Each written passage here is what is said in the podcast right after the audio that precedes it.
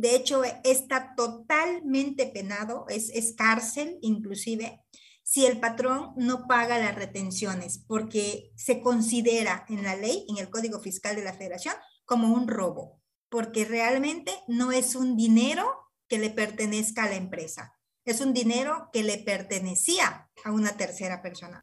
Hola, yo soy Gabriel y te doy la bienvenida a un nuevo episodio de Indomable.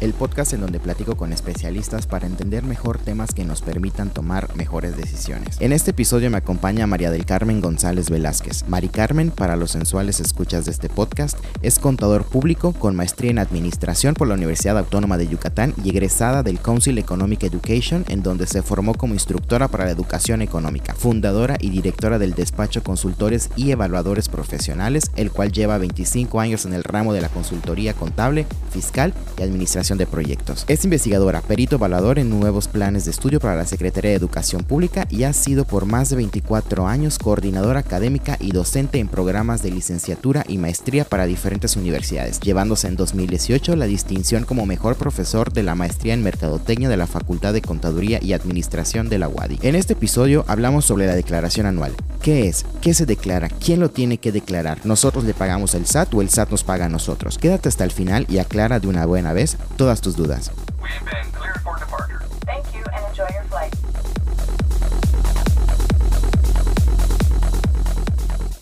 Mari Carmen, bienvenida Indomable. Muchísimas gracias, Gaby, por, por tu invitación. La verdad que es un placer estar aquí. Tú sabes que, bueno, me, me gusta mucho compartir eh, parte de lo que la vida me ha dado oportunidad de aprender y sobre todo eh, hacer sinergia con personas como tú que tienen ese ímpetu, ¿verdad?, de compartir eh, todas las experiencias y los conocimientos que tal vez no llegan a muchas personas y que son muy útiles. Gracias, gracias por esta tarde invitarme. Escuchamos por ahí que existe esto, pero la verdad es que no terminamos de entender qué es. ¿Qué es la declaración anual y quién la tiene que hacer y qué es lo que se declara? Muy bien. Bueno, eh, ahora sí que respondiendo 100% a tu pregunta, pues una declaración anual es una obligación, ¿verdad? Que tenemos los ciudadanos mexicanos que generamos un ingreso, ¿no? Desde el momento en que comenzamos como ciudadanos a tener un ingreso, lo voy a decir así, ¿no? Como yo lo comparto con mis alumnos, a pertenecer a la población económicamente activa, ¿no? Y empezamos a tener un ingreso en cualquier empresa, nosotros ya estamos eh, lucrando, ¿verdad? Y eso nos hace partícipes de tener obligaciones como ciudadanos mexicanos y una de ellas es hacer tu declaración anual, ¿no? Va desde que tú solito eres colaborador de una empresa hasta que tengas una, una empresa eh, ya en una actividad empresarial grande o seas una empresa que te unes con otros compañeros y formas una persona moral, o sea, va desde lo más chiquitito hasta lo más grande, ¿no? realmente eh, respondiendo a tu pregunta, una declaración anual es una obligación que tenemos los ciudadanos mexicanos que estamos percibiendo un ingreso. ¿Ok? Ok, este ingreso es un salario, es eh, ¿qué? Eh, una utilidad por algún negocio. Hay diferentes tipos de ingresos, ¿no? te decía, yo puedo tener un ingreso siendo colaborador de una empresa únicamente. ¿no? O sea, puedo ser colaborador de la empresa, trabajar ahí ocho horas, ¿no?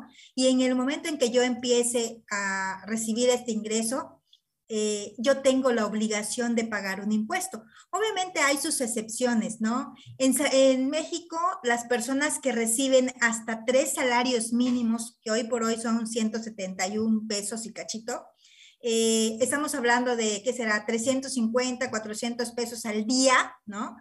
Eh, no les causa pago de impuesto, ¿no? Están como exentos. Si tú recibes hasta tres salarios mínimos en promedio mensual, no tienes por qué pagar impuestos. Al contrario, el gobierno te ayuda, o sea, te da como un subsidio, ¿de acuerdo?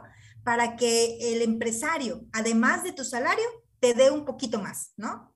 Entonces, eh, pero en el momento en que tú empieces como colaborador a ganar arriba de esos tres salarios mínimos, entonces el empresario ya te empezará a quitar el famosísimo ISR, ¿no? El ISR significa impuestos sobre la renta, ¿ok? Hay impuestos sobre la renta de colaboradores y hay impuestos sobre la renta de empresas, ¿ok? Entonces, cuando tú estás trabajando en una empresa y ganas más de tres salarios mínimos al mes en promedio, la empresa te empieza a quitar ese impuesto, ¿ok? Te lo quita y te paga la diferencia. La empresa lo paga al SAT por ti. O sea, eso quiere decir que tú, si eres salarios, no tienes obligación de hacer ni declaraciones mensuales, ni declaraciones anuales, nada. Si trabajas solamente para un patrón, porque aquí la cosa se complica cuando trabajas para dos patrones. ¿Ok? Si tú estás trabajando para dos patrones, ya te obliga la ley hacer tu declaración anual. ¿Ok? Ya la ley te dice, a ver, Mari Carmen, si tú estás trabajando como colaboradora en una empresa y uno, y trabajas en la, como empresa, como, como colaborador en la empresa dos, tal vez por medio tiempo, tienes que juntarme tus ingresos al final del año y hacer tu declaración anual, haces tu cálculo, ¿verdad? Juntas tus ingresos y haces tu cálculo. Y a lo que te dé, le vas a quitar lo que cada empresa ya pagó por ti. Y si te da pago, tendrás que pagarlo, ¿no? Y si te da a favor, pues se lo pides al SAT, ¿ok? Y ahí es donde entra otro tema eh, que, bueno, ¿cómo tú puedes hacer si eres salarios? ¿Cómo tú puedes hacerle para que te dé a favor? Pues metiendo tus gastos personales, ¿no?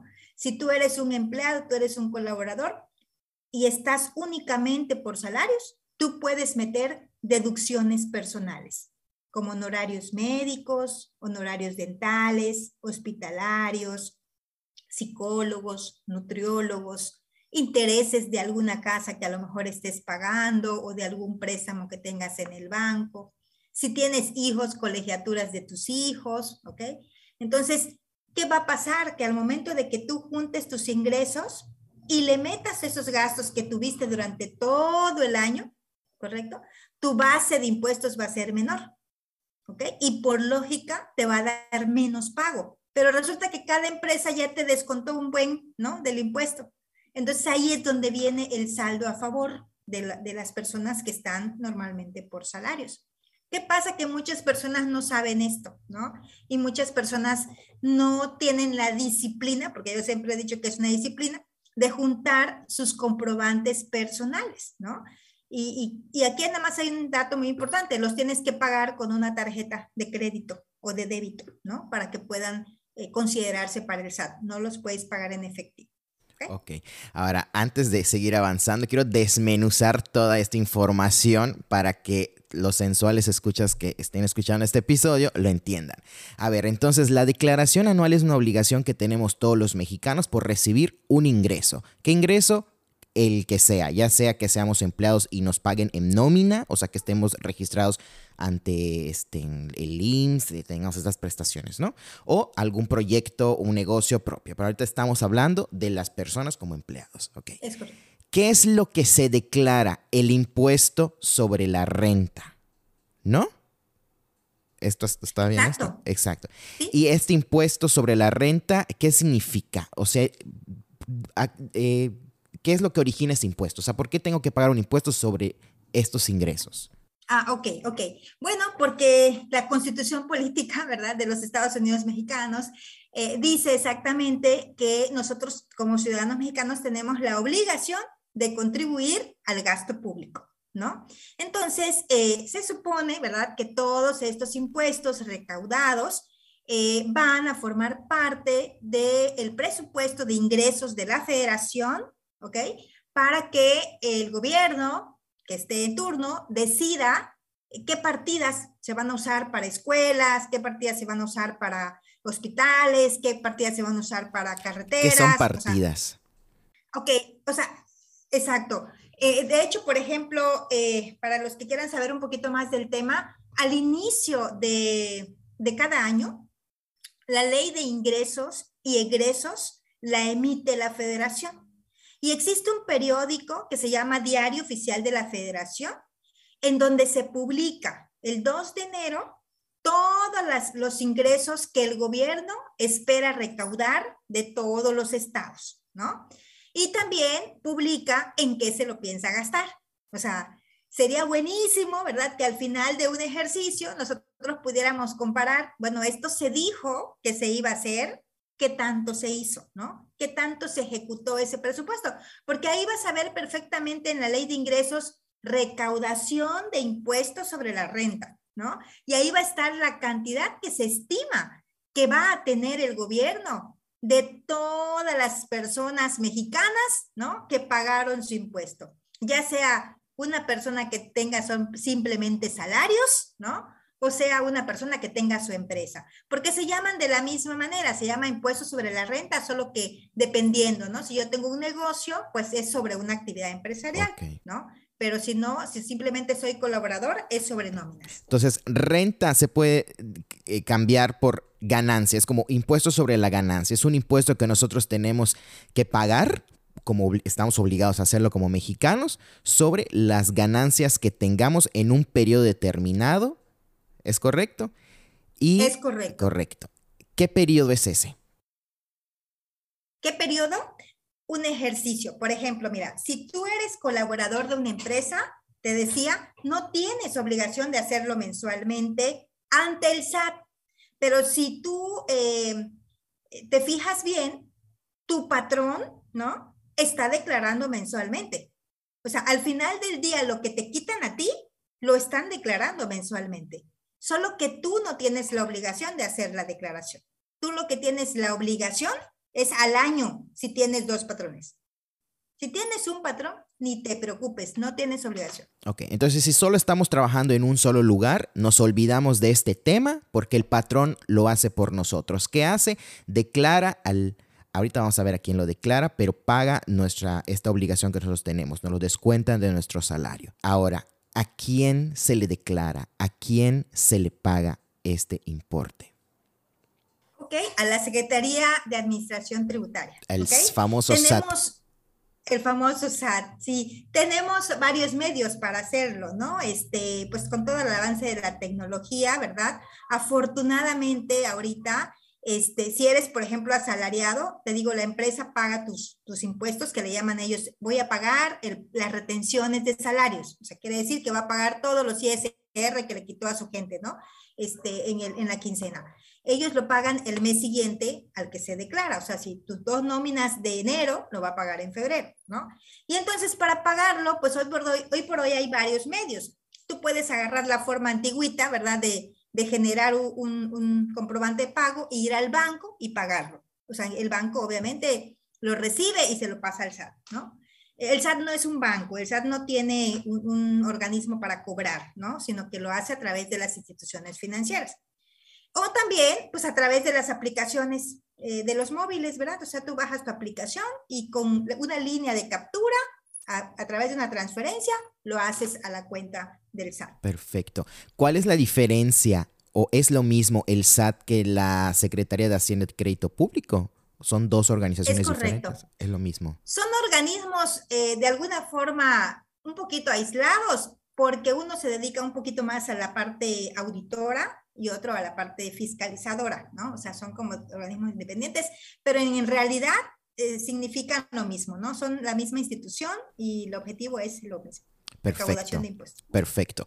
¿Cómo podemos saber que nuestro patrón está cumpliendo con esta obligación por nosotros. Si el patrón no lo hace, ¿sobre quién recae eh, el castigo, por así decirlo? ¿Sobre mí? Ah. ¿Sobre el patrón? ¿Sobre quién? ¿Y cuánto nos, cuánto tenemos que pagar ah. de este impuesto? Bueno, son dos Buenísima pregunta.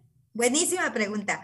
Mira, em, realmente aquí eh, la obligación de declararlo es del patrón. El que estaría en problemas sería el patrón o la empresa, ¿no? Que está descontando eh, el ISR de sus trabajadores y no lo paga, ¿sí? Toda la carga tributaria es de la empresa. O sea, nosotros como colaboradores que ya nos quitaron nuestro impuesto, no tenemos absolutamente nada que ver. De hecho, está totalmente penado, es, es cárcel inclusive, si el patrón no paga las retenciones, porque se considera en la ley, en el Código Fiscal de la Federación, como un robo, porque realmente no es un dinero que le pertenezca a la empresa, es un dinero que le pertenecía a una tercera persona. Entonces está perfectamente claro en el Código Fiscal que está penado con cárcel porque se considera fraude y robo totalmente, ¿no? Wow. De hecho, te comento aquí en corto, muchas veces hay este, personas que no pagan las retenciones, empresas que no pagan las retenciones, y cuando el trabajador va a hacer esto que te acabo de comentar, hacer su declaración anual y mete sus deducciones y le da un saldo a favor, de repente el SAT le contesta, no te lo puedo devolver porque tu patrón no ha pagado las retenciones. ¿Correcto? ¿Y qué pasa en esos casos? O sea, se le retiene. Pues en ese caso, como colaborador, lloramos, ¿verdad? Porque decimos, no puede ser. Y luego, pues vas a ejercer tu derecho. Y bueno, si tienes confianza, vas y hablas y dices, oye, ¿qué, qué onda? O sea, necesito que lo pagues porque yo necesito mi devolución, ¿verdad? Claro. Pero pues la verdad es que el SAT pues ya, prende su foco rojo y lo más seguro es que llegue auditoría y revisión. A la empresa, como, o sea, yo como, como empleado, por así decirlo, lo único que me preocupa es que no me van a dar lo que me correspondía, ¿no? Según mi... mi es correcto. Ahora, ¿cuánto es lo que nos tienen que descontar o lo que nosotros tenemos que pagar al, al SAT por este concepto? ¿O cómo se maneja? ¿Es, una, ¿Es un monto fijo? ¿Es un porcentaje? Correcto. Fíjate que esta pregunta, Gaby, eh, siempre me la hacen eh, y siempre me cuesta un poquito de, de, trabajo explicar. Voy a intentar y tú ya me dices si queda claro, ¿no? Fíjate, desgraciadamente no es un porcentaje que yo te pueda decir de lo que ganas, te van a quitar el 20%. O sea, no es directo un porcentaje, porque para calcular el impuesto sobre la renta de un trabajador, eh, lo hacemos a través de unas tablas que el propio eh, SAT emite, ¿no? Y nos las cambia cada año y nos las actualiza cada año. Entonces, estas tablas tienen márgenes, o sea, por ejemplo, un límite inferior y un límite superior. O sea, te dicen, si tú tienes un ingreso de 0.01 a 8 mil pesos al mes, vas a pagar el 3%, ¿correcto?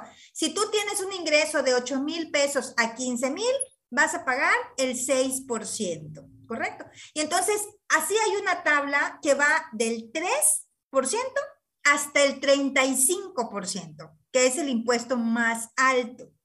Y desgraciadamente no es literal, o sea, no es como que yo diga, gano 8 y lo multiplico por el 3. No, es un procedimiento. O sea, hay que aplicarle esa tabla, sumarle una cuota fija, restarle un subsidio, o sea, es todo un cálculo. Por eso no existe como tal un porcentaje exacto y fijo. Sí te puede dar una referencia, por supuesto, o sea, porque si tú dices, ah, pues gano 20 mil pesos y veo que voy a caer en el rango de 16% de impuesto, pues ya tengo una idea, ¿no? De cuánto más o menos me va a dar, pero no es exacto. Te termina dando a, a lo mejor un 13, a lo mejor un 18, o sea, como que ahí fluctúa, ¿no? Entonces, no hay una respuesta directa, ¿no? Para esto, pero pues definitivamente eh, atendiendo al principio de equidad, ¿no? De, las cuestiones este, normativas, pues entre más ganas, más pagas. Más pagas. Así está hecha la tabla. Entonces es una tabla que establece rangos salariales y por cada rango determinado es un porcentaje eh, que, pues, que, corresponde y eso es lo que nos van a, a estar. ¿Qué pasa si mi patrón, o sea, si la empresa para la que trabajo me está reteniendo más o menos de lo que corresponde en esa tabla. Por eso es muy importante hacer la declaración anual, ¿correcto? Porque en la declaración anual eh, de hecho, eh, está muy padre, ¿no? Las personas que no son contadores, que entiendo que mucho de, esto es tu público que nos esté escuchando, ¿verdad? Eh, puede inclusive, digo, no son contadores, pero estoy segura que sí son tecnológicos, que le, que le meten a la tecnología muchísimo, ¿no? Entonces, pueden navegar en la página del SAT y pueden inclusive, cuando ya tengan, ¿verdad? su firma electrónica y todo esto que nos obliga el SAT, ellos mismos pueden entrar a la plataforma del SAT y existe eh, una, una declaración predeterminada. O sea, tú entras y te hacen solitas tu declaración, ¿ok? Porque así como te comenté que hay una tabla para hacer el cálculo mensual, hay una tabla anual. ¿correcto? Entonces, la propia Secretaría de, Hacienda, como ahorita se, se usa mucho porque es obligación, no sé si has escuchado el término, ya timbré la nómina, ¿no? ¿Qué quiere decir timbrar la nómina? Quiere decir que ya lo puse en un formato digital que se va para el SAT y que se va para mi empleado o para mi colaborador, ¿no? Entonces, el SAT ya tiene la información de cuánto le pagaste a tu trabajador todo el año y cuánto le retuviste todo el año, ¿ok? Entonces, esa información ya está cargada. Cuando tú entras a la página del SAT y haces tu declaración anual automático, ya sale el cálculo con la tabla anual. Y si hay que hacer algún ajuste porque mi, patrón me retuvo más o me retuvo menos, ya te va a salir en automático. Lo único que te da oportunidad la página es de meterle los gastos personales de los que hablábamos hace un momento, para que te puedas modificar tu cálculo. Ok. Ok, entonces no nos preocupamos tampoco del importe que nos estén reteniendo. Ya el, patrón, una vez que timbra la nómina, ya le llega el SAT y el SAT hace sus cálculos y en la declaración anual ya debe de salir. Correcto. Y, obviamente las personas que no hacen declaración anual y le están haciendo mal su cálculo, pues es un dinero que ahí queda. O sea, yo por eso siempre los invito, ¿verdad?, a que se metan un poquito más a esta cultura eh, fiscal, que son tus derechos, ¿no? Para que si tú tienes a tu favor un dinero, o sea, cuatro mil, cinco mil pesos, a nadie le hace daño al final de un año, ¿no? Así es. Claro. Ahora, esto que todas estas timbradas de nómina y todo este rollo, se hace a través de nuestro RFC. Por eso cuando nos contratan nos piden el RFC. Sí. Eh, la timbrada de nóminas, que no es lo mismo las que el empresas lo hacen a través de su registro eh, empresarial que ellas tienen y es obligación eh, solicitarle a los colaboradores su registro federal de contribuyentes porque a través de ello pues está timbrando su nómina.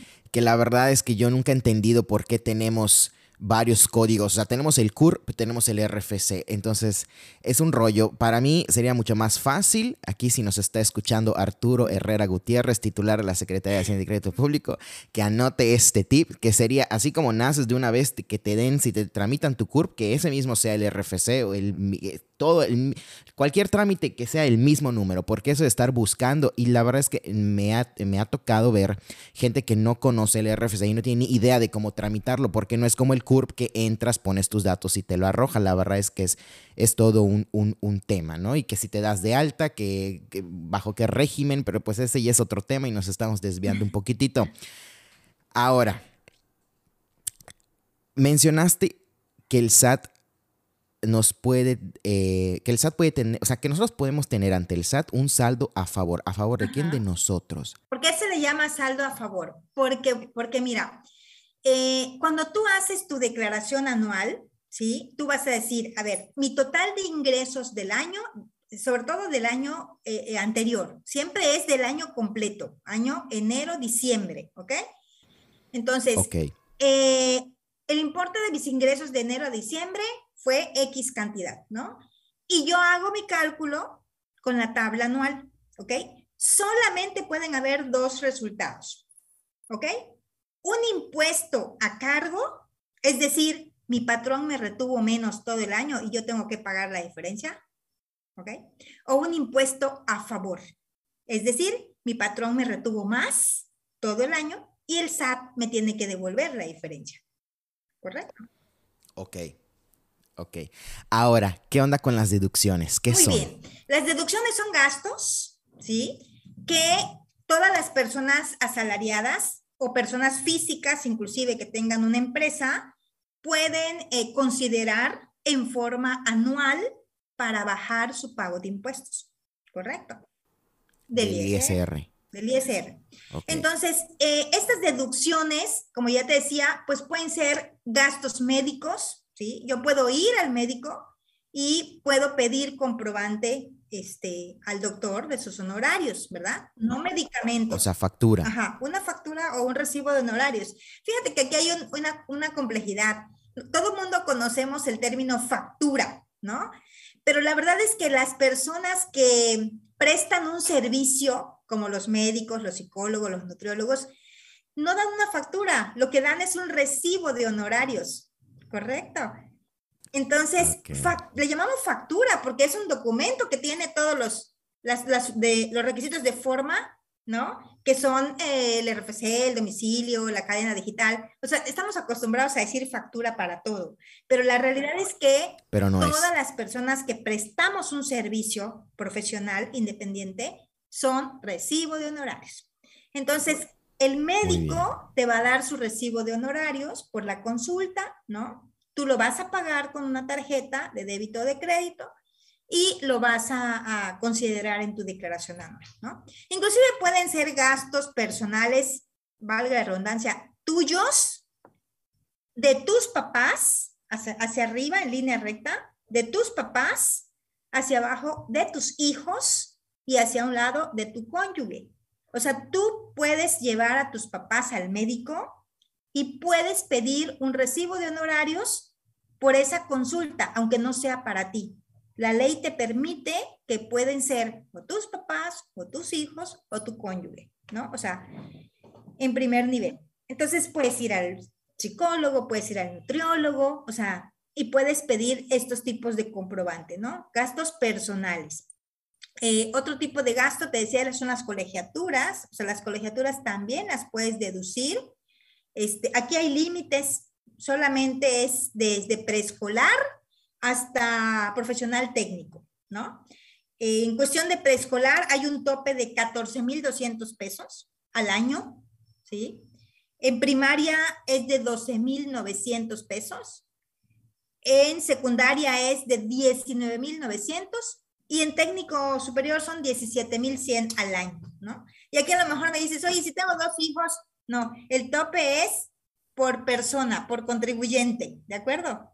O sea, si tienes dos hijos, pues decide a quién meter, ¿no? O sea, si tienes uno en secundaria y uno en primaria, mete el más alto, mete el de secundaria, ¿no? Entonces, este, pero solo un, solo un límite, ¿no? Por contribuyente. Entonces, ¿qué va a pasar cuando tú metes estos gastos? Bueno, ingresos de todo el año, ¿no? Menos gastos de todo el año, me va a dar una base más pequeña. Y cuando yo le aplique esa tabla, segurito me va a resultar un IVA, un, perdón, un ISR a favor, ¿no? Y entonces... ¿Qué es eso de la base? La base es lo que me sirve para pagar, para hacer el cálculo de impuestos, ¿correcto? Pero es el salario base o no tiene nada que ver. En este caso, menos las deducciones, menos los gastos. ¿Qué pasó durante todo el año que la empresa te estuvo haciendo el cálculo de impuestos por tus sueldos? Solamente era el número de días que trabajaste por lo que ganas. Esa es, la base, ¿no? Para hacer el cálculo. Pero ¿qué pasa al final del año?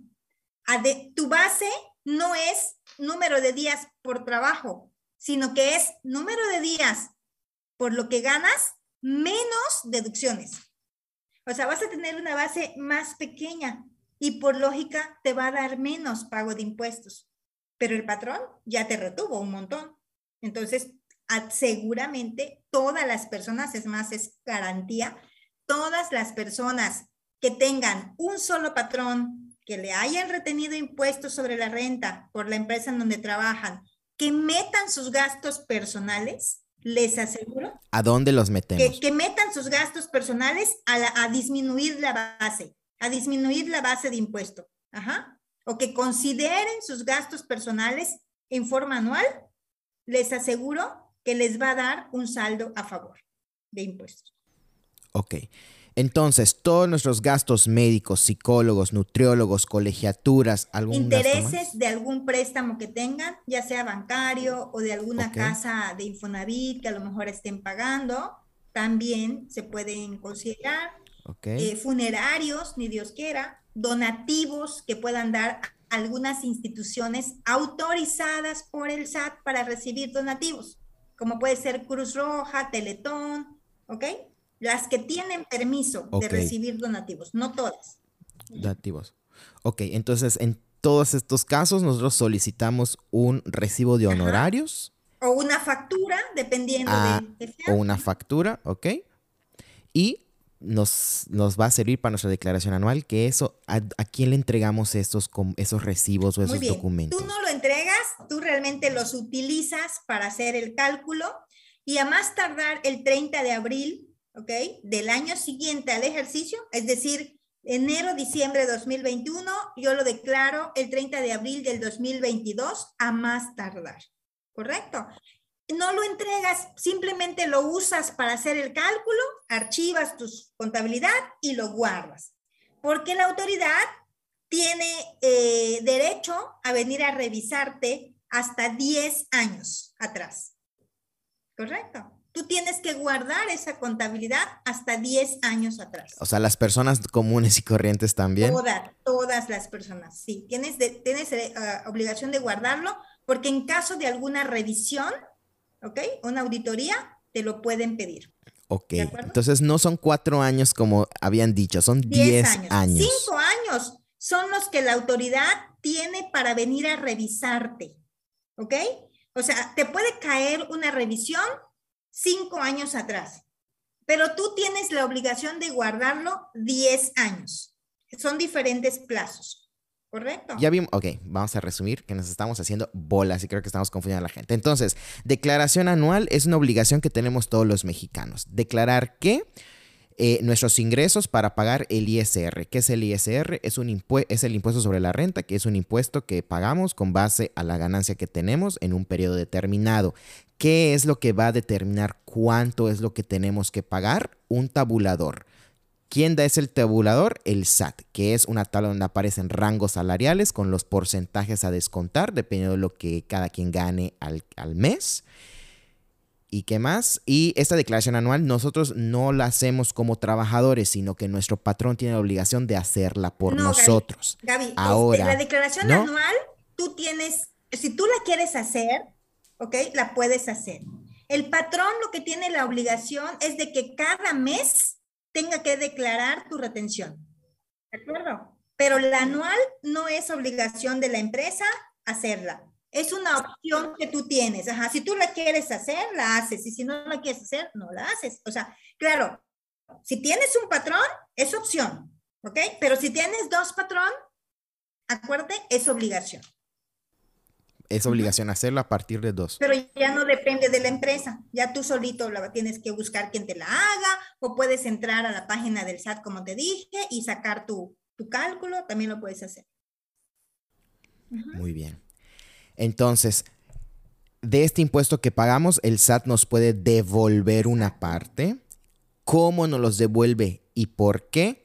Nos los va a devolver si nosotros tenemos gastos de los que ya platicamos, gastos médicos, psicólogo, nutriólogo, colegiaturas, intereses, eh, gastos funerarios, etc. Nosotros pedimos un recibo de honorarios o factura según corresponda y una vez que se timbre al año, el SAT hace el cálculo y saca si le tenemos que pagar más de lo que nuestros patrones o nuestro patrón ya nos descontó o si el SAT nos tiene que devolver porque pagamos adicional. ¿Cada cuándo se hace esto? Al año, por ejemplo, de enero 2021 a diciembre 2022, que es lo que llaman el ejercicio. Y, ¿No? 2021, perdón, de enero a diciembre de 2021 y ahorita en abril vamos a hacer la declaración de ese año. ¿Es, correcto? Muy bien. Ahora, espero que haya quedado muy claro. Ahora, mencionaste que los pagos tienen que ser con tarjeta. Solamente con tarjeta para que puedan ser deducibles. En efectivo y transferencia. Sí, transferencia también. Pueden ser con tarjeta o pueden ser con transferencia. Lo que no puede hacerse es en efectivo. En efectivo. Ok, tarjeta de, crédito o débito es indiferente. Ok. Ahora, hay algo muy interesante porque he escuchado y me han comentado algunos amigos que se la viven facturando todos sus gastos del nutriólogo y del doctor principalmente. Más que nada, nutriólogo. Termina el año, llega el momento de la declaración anual y no le hacen válidas las facturas. No son deducibles. ¿Por qué? Por algo que se llama CFDI. ¿Qué onda con eso? Que estaba incorrecto el uso del CFDI. El CFDI la verdad es que es otro término que utilizamos eh, como si fuera factura. Es un sinónimo de factura, ¿no? Nada más que es el nombre, pues, que el SAT le pone, ¿no? Y que muchas veces nos causa controversia o les causa controversia a los que no están en este mundo de la contabilidad. Entonces, cuando oigas FDI, estamos refiriéndonos a una factura. algunos de los errores más comunes que les sucede a las personas cuando van a pedir sus comprobantes de gastos personales es que en efecto, cuando les preguntan, oye, ¿qué uso le vas a dar a la factura? Pues no saben a veces qué decir, ¿no? Y, el mismo médico le dice, ah, pues ponle gasto general, ¿no? Entonces, eh, si tú le pones en el uso de la factura o del uso del CFDI gasto general a un gasto personal, el SAT no te lo va a considerar como bueno. Tengan mucho cuidado porque el uso que le deben de poner, ¿verdad? Está ahí en un catálogo y es el, uso correcto es honorarios médicos, si se trata de honorarios médicos, ¿verdad? O donativos, si se trata de donativos. O sea, es importante que el uso esté claro, ¿verdad? Que sean honorarios médicos y profesionales. De hecho, no van a encontrar honorarios para psicólogo, ¿no? Pero están considerados dentro de honorarios médicos. Es importante. Tampoco van a encontrar honorarios del nutriólogo, pero es uno solo que se llama honorarios médicos y ahí van los tres, los tres profesionistas, ¿no? Juntos. Entonces, no les vayan a poner gastos generales porque entonces el SAT se los rechaza, ¿no? Porque no cumple ese requisito.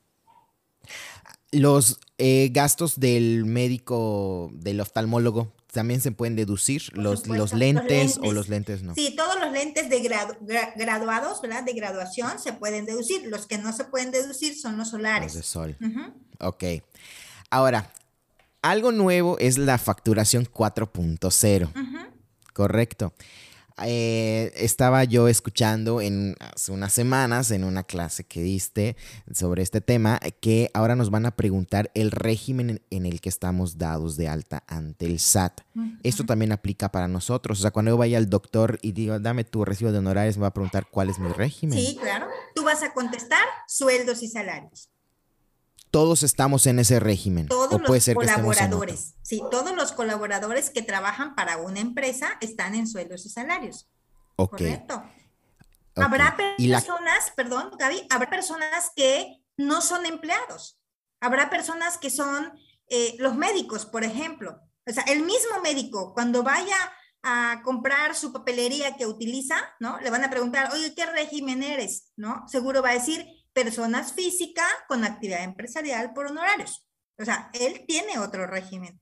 Las personas que están colaborando en una empresa y que son asalariados tienen que decir sueldos y salarios, que son los que van a pedir sus gastos personales. Perfecto. Ahora, este es en cuanto al uso del, del, perdón, del régimen fiscal. Ahora, en cuanto a la cancelación de la factura ¿Qué pasa si nos timbran una factura o un comprobante de honorarios que esté incorrecto? Tenemos que solicitar la cancelación, pero ahora si es arriba de un monto determinado, nosotros tenemos que autorizar esta cancelación. ¿Cómo se hace este proceso? Sí, es correcto. Eh, ¿cuál es, o sea, el proceso normal es que cuando, por ejemplo, tú vas al médico y pides tu recibo de honorarios, ¿no? Entonces te lo dan, tú te vas, ¿no? Confiado de que ya te hicieron tu factura ya te la mandaron a tu correo y demás, y resulta que pues tú la, la, tienes allá y a los tres o cuatro días se te ocurre verla, ¿verdad? Y ves que desgraciadamente tu RFC no está correcto, ¿no? Por ejemplo. Entonces, tú vas a hablar al consultorio médico, vas a decir, ¿sabes qué? Mi factura está incorrecta, me la podrían cambiar, por favor, porque mi RFC pues no es el correcto, el que pusieron, ¿no? Entonces, ellos seguramente te van a decir, sí, no, pasa nada, porque es muy importante que cuando, cuando ustedes hagan un tipo de gasto de, que estén considerando eh, meter a su, a su declaración, pues que estén pendientes que salga correcto, ¿no? Y que no se pase de un mes a otro, porque normalmente ya se presenta mucho conflicto y a veces las empresas por política, si ya brincaron al siguiente mes, ya no te lo quieren volver a facturar. Que sí se puede. La verdad es que el problema más, más fuerte radica cuando cambias de año, ¿no? Cuando es diciembre, enero. O sea, de un mes a otro dentro del mismo ejercicio no pasaría nada y te lo podrían cancelar. Pero todo el mundo ahorita está justamente temblando por esta parte de que las cancelaciones nos van a costar, ¿no? Entonces, entre menos errores yo tenga, pues mejor. Entonces, eh, el proceso indica que tú hablarías al consultorio, pedirías que te hagan una nueva factura, ellos dicen que sí, que te lo van a hacer, que te van a enviar, ¿verdad? Eh, una solicitud para que tú aceptes que van a cambiar tu factura. O sea, ¿qué pasa? Si tú no le, tú no aceptas esa cancelación, ellos no pueden volver a hacer otra, ¿correcto?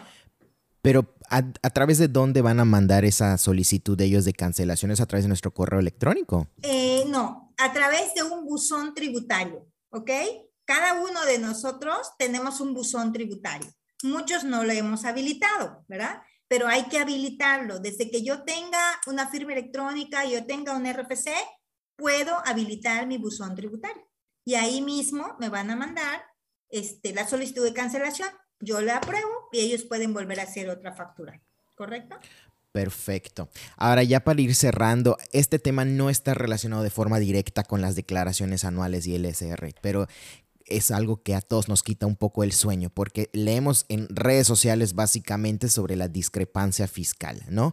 Que no le transfieras a fulano, no le transfieras a sotano porque le va a caer el fisco, porque lo considera como un ingreso. ¿Qué onda con eso? ¿Se puede hacer depósitos en efectivo, sí o no? En caso de que sí, hay un monto límite. Y eso es en cuanto a los depósitos en efectivo entre las cuentas bancarias. Y no sé si es lo mismo con, eh, cuando es transferencia entre cuenta y cuenta a través de la banca móvil o hay alguna restricción en cuanto a eso. Correcto. Mira, eh, sencillo y fácil. Eh, el SAT lo que está buscando es mm, que nadie se quede sin pagar impuestos, ¿ok? Cuando esté lucrando. Al principio de nuestra charla, yo te dije que todos los ciudadanos mexicanos que generemos un ingreso, que estemos ganando algo y teniendo una utilidad de algo, tenemos que pagar impuestos. Entonces, esto es lo que muchos no hacen, ¿de acuerdo?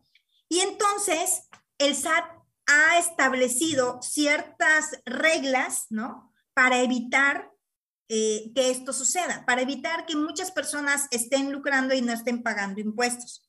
Y te pongo un ejemplo sencillo, ¿no? Eh, las famosas mutualistas o tandas, o no sé cómo le llamen, ¿no? Este, hay personas que se dedican a organizar esto, ¿no?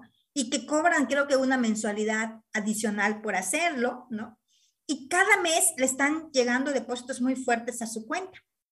Entonces, esta persona está lucrando, o sea, al final del día tiene una utilidad y está, vamos a llamarlo así, en una economía subterránea porque no lo está declarando. ¿no?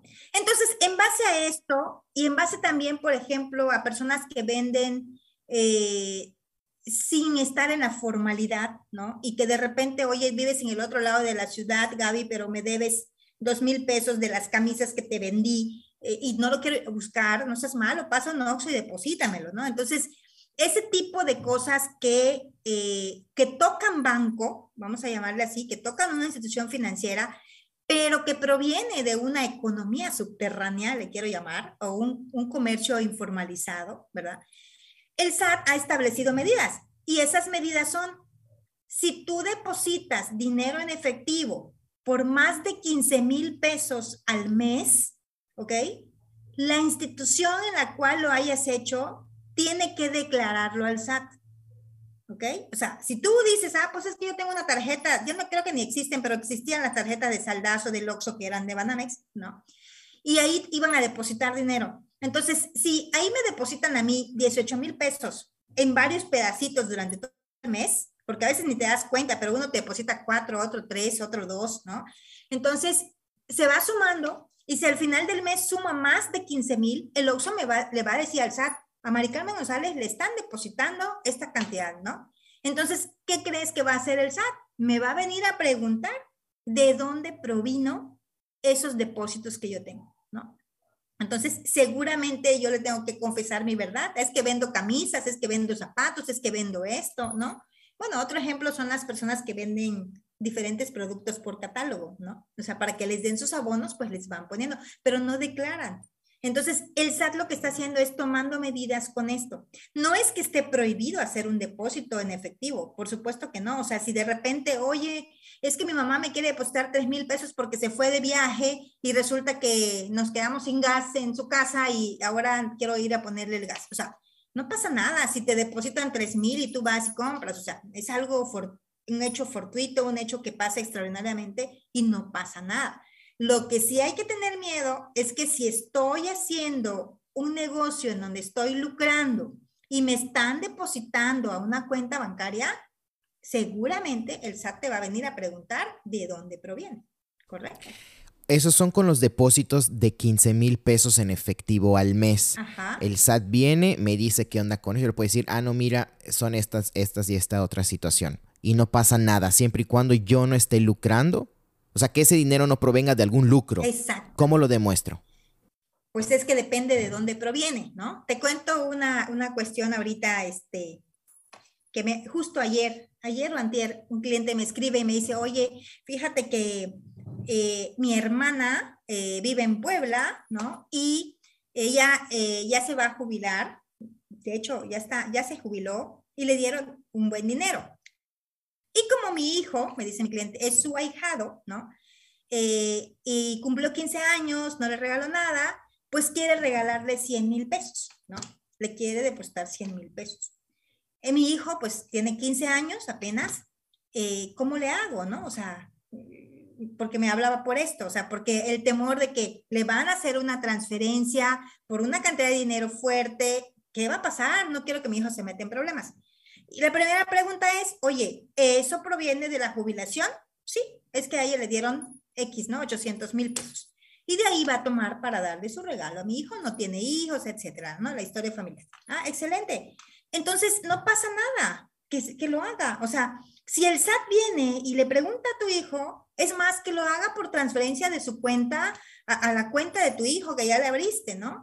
Y, y, si el SAT le pregunta, provino de una jubilación por la cual la señora ya trabajó 50 años y es el producto de su trabajo, ¿no? O sea, si hay la manera, por supuesto, de demostrar de dónde viene, no pasa nada. O sea, el hecho es que, si no tengo de, qué, de, dónde demostrarlo, pues seguramente va a venir de una cosa que yo estoy haciendo escondidas del fisco, ¿no?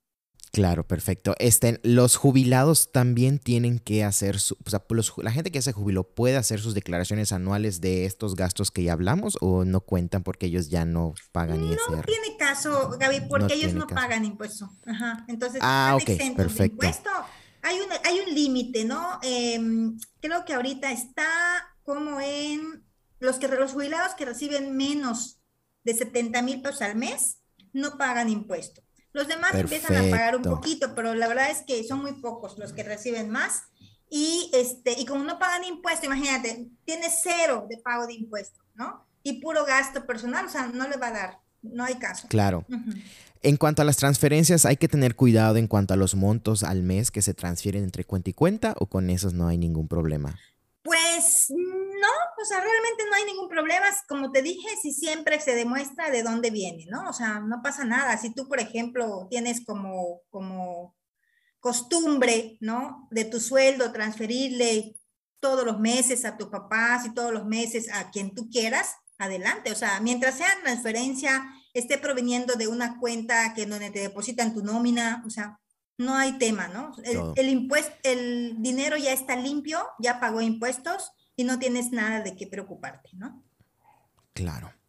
Eh, bueno, eh, leí hace, bueno, ya hace algún tiempo que durante la pandemia, según la revista Forbes, del total de la población económicamente activa en México, cerca de un 55% estaba en la informalidad.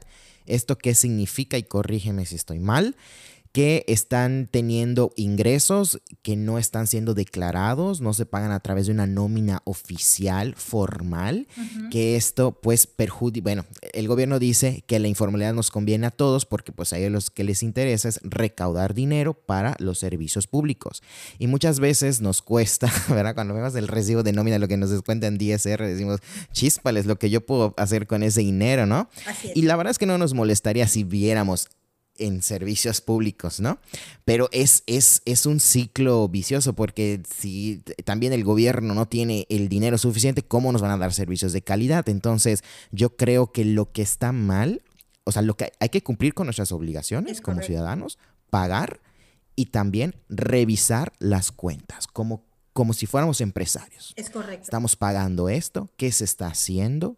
La transparencia, es correcto. Exacto. Afortunadamente hoy en día tenemos la ley de transparencia, ¿no? Entonces, ¿quién lo hace? ¿Quién lo revisa? O sea, tampoco hay mucho interés que se diga, ¿no? En, la gente en poder hacerlo. Hay que flojera estar mandando un correo y preguntando qué pasó con esto, ¿no? O sea, hay muy pocas personas interesadas. Es, es mejor eh, unirte al grupo de los informales, ¿no? O sea, cuando realmente deberías luchar por el otro lado, ¿no?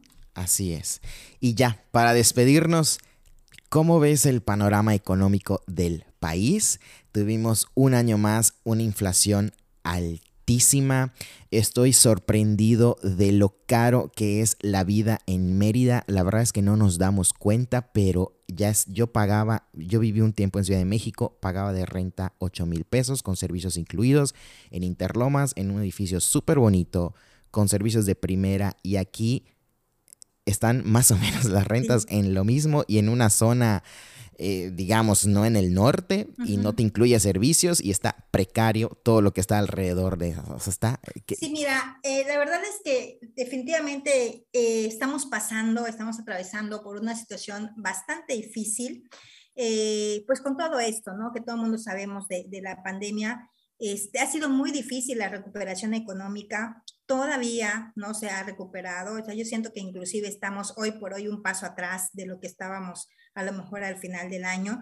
Y es evidente, ¿no? Y es evidente por todos los contagios que, que actualmente se están dando.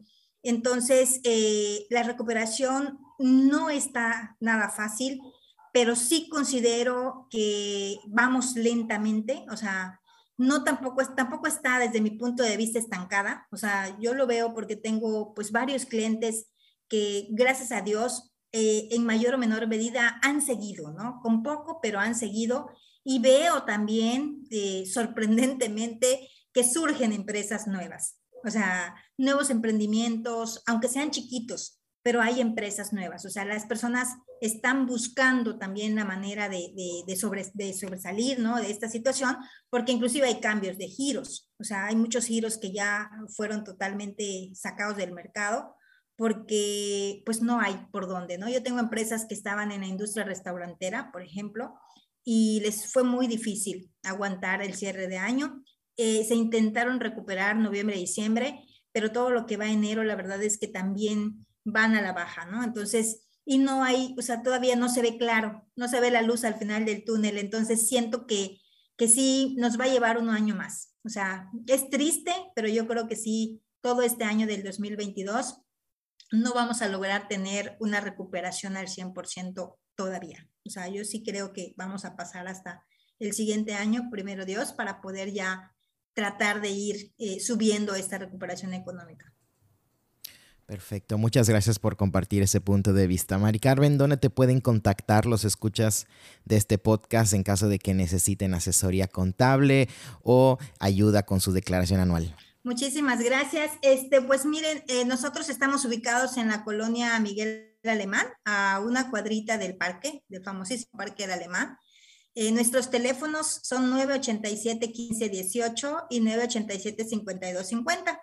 Mi número personal y celular es 9999 70 13 81 y estamos tanto en Facebook como en Instagram con las iniciales CIEP, consultores y evaluadores profesionales, ¿no? Entonces, por ahí nos pueden eh, seguir y con gusto eh, podemos atender sus dudas. Perfecto, ahí lo tienen. Mari Carmen, gracias por tu tiempo. Espero tenerte de vuelta, pero ahora para hablar de Reciclo. Si te gustó este episodio, compártelo con tus amigos y hazle clic en el botón seguir en Spotify, Apple Podcast o cualquier otra plataforma desde la que nos estés escuchando. Gracias por tu tiempo. Nos escuchamos en el próximo episodio. Thank you and have a nice day.